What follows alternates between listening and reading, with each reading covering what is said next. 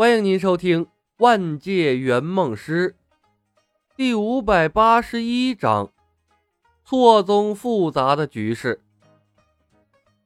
没问题，赵涛爽快的答应了下来。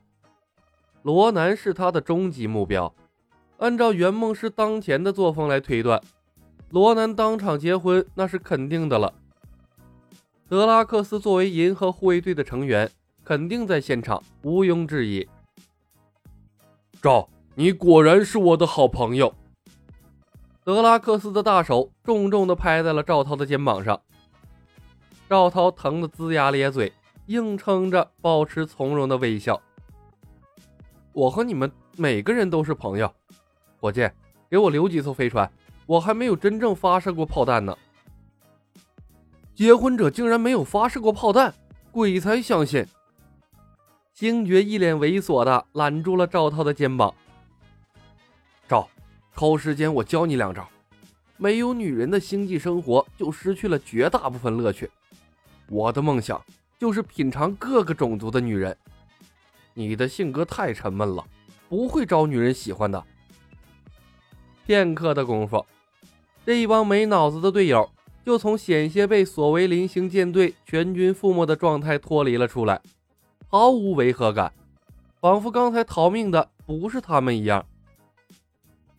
在小浣熊的指点下，地球宅男赵涛在漫威宇宙射出了他的人生第一炮，第一炮打掉了一艘静止不动的索维林星小飞船，兴奋的大呼小叫。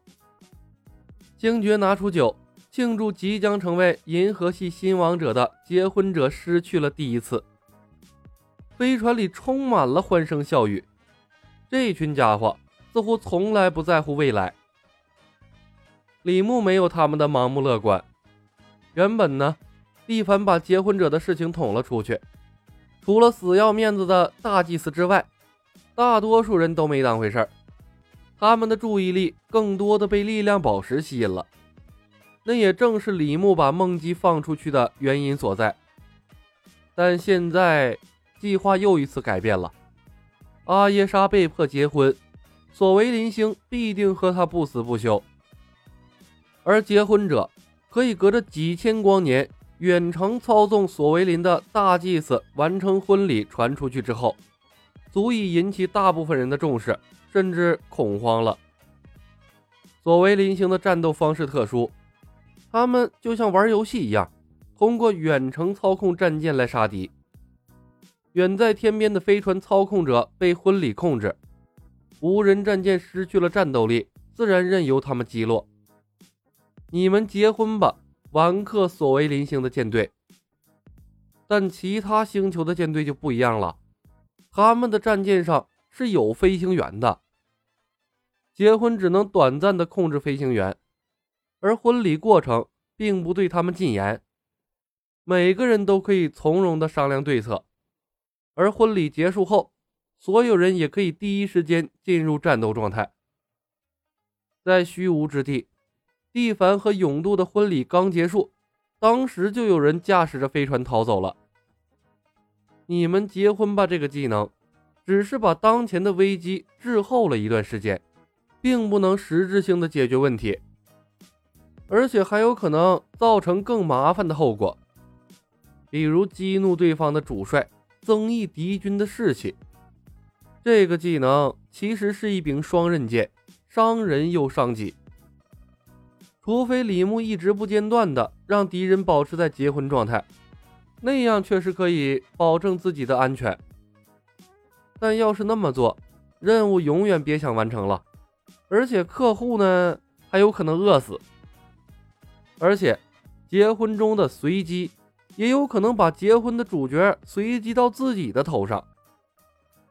包含着随机的技能威力虽然强大，但终究不如百分百之类的控制技能更加的实用。思索了片刻，李牧问道：“火箭，米兰洛号在什么地方？他一定还像一个没头的苍蝇一样，在银河系里转来转去。”火箭浣熊笑着打开了追踪器。然后他就愣住了。有意思，他返回了康特拉下行。他想干什么？自投罗网吗？把他的行程公布出去。李牧毫不犹豫的卖了自己的同事。我需要他帮我们分担一些火力。嘿嘿，李，我喜欢你的做事风格。火箭浣熊坏笑了一声，爪子飞快地在飞船的通讯终端上操作，把米兰洛号的位置共享了出去。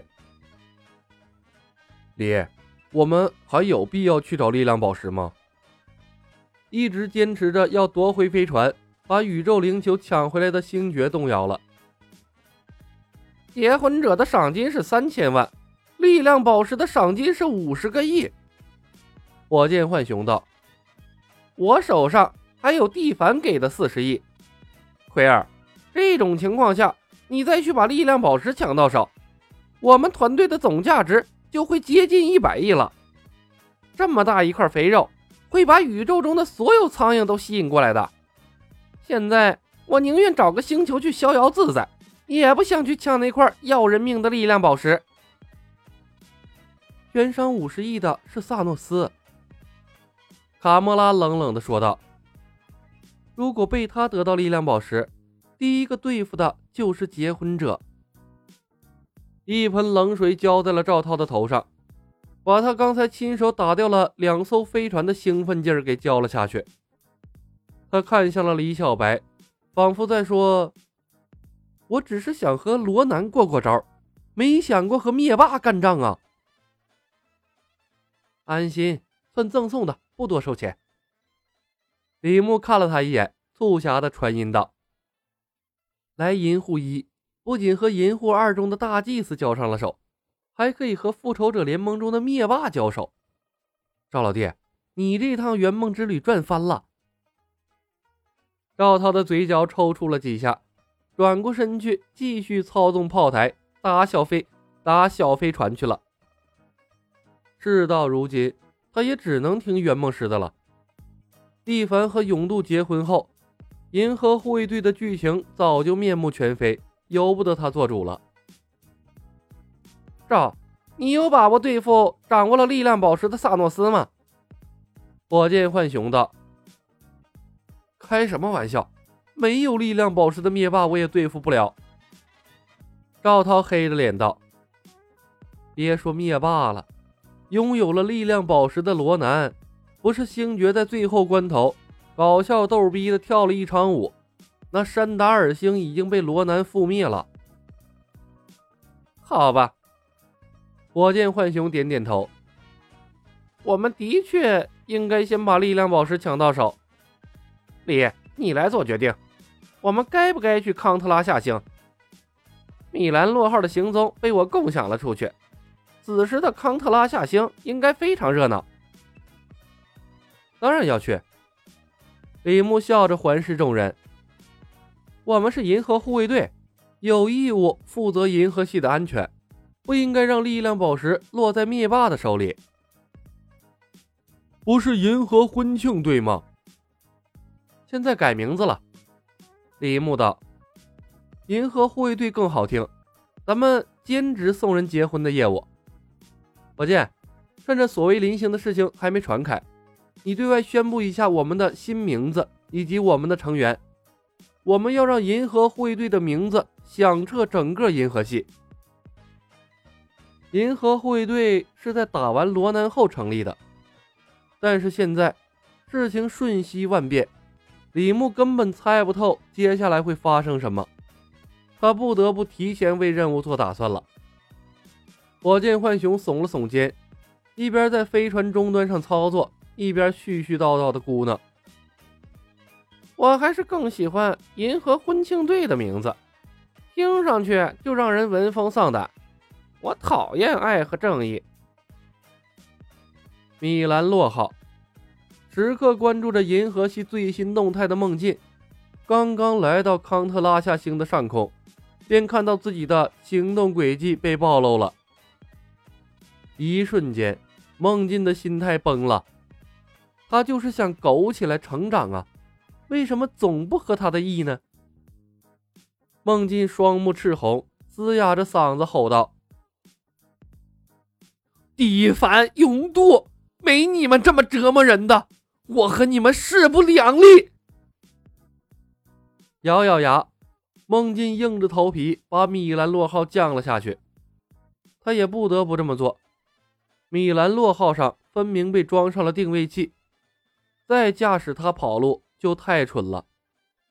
况且，飞船上的食物也不允许它一直飘在外太空，它必须脚踏实地，才能获得生存必需品，以及让自己变强大的生命力。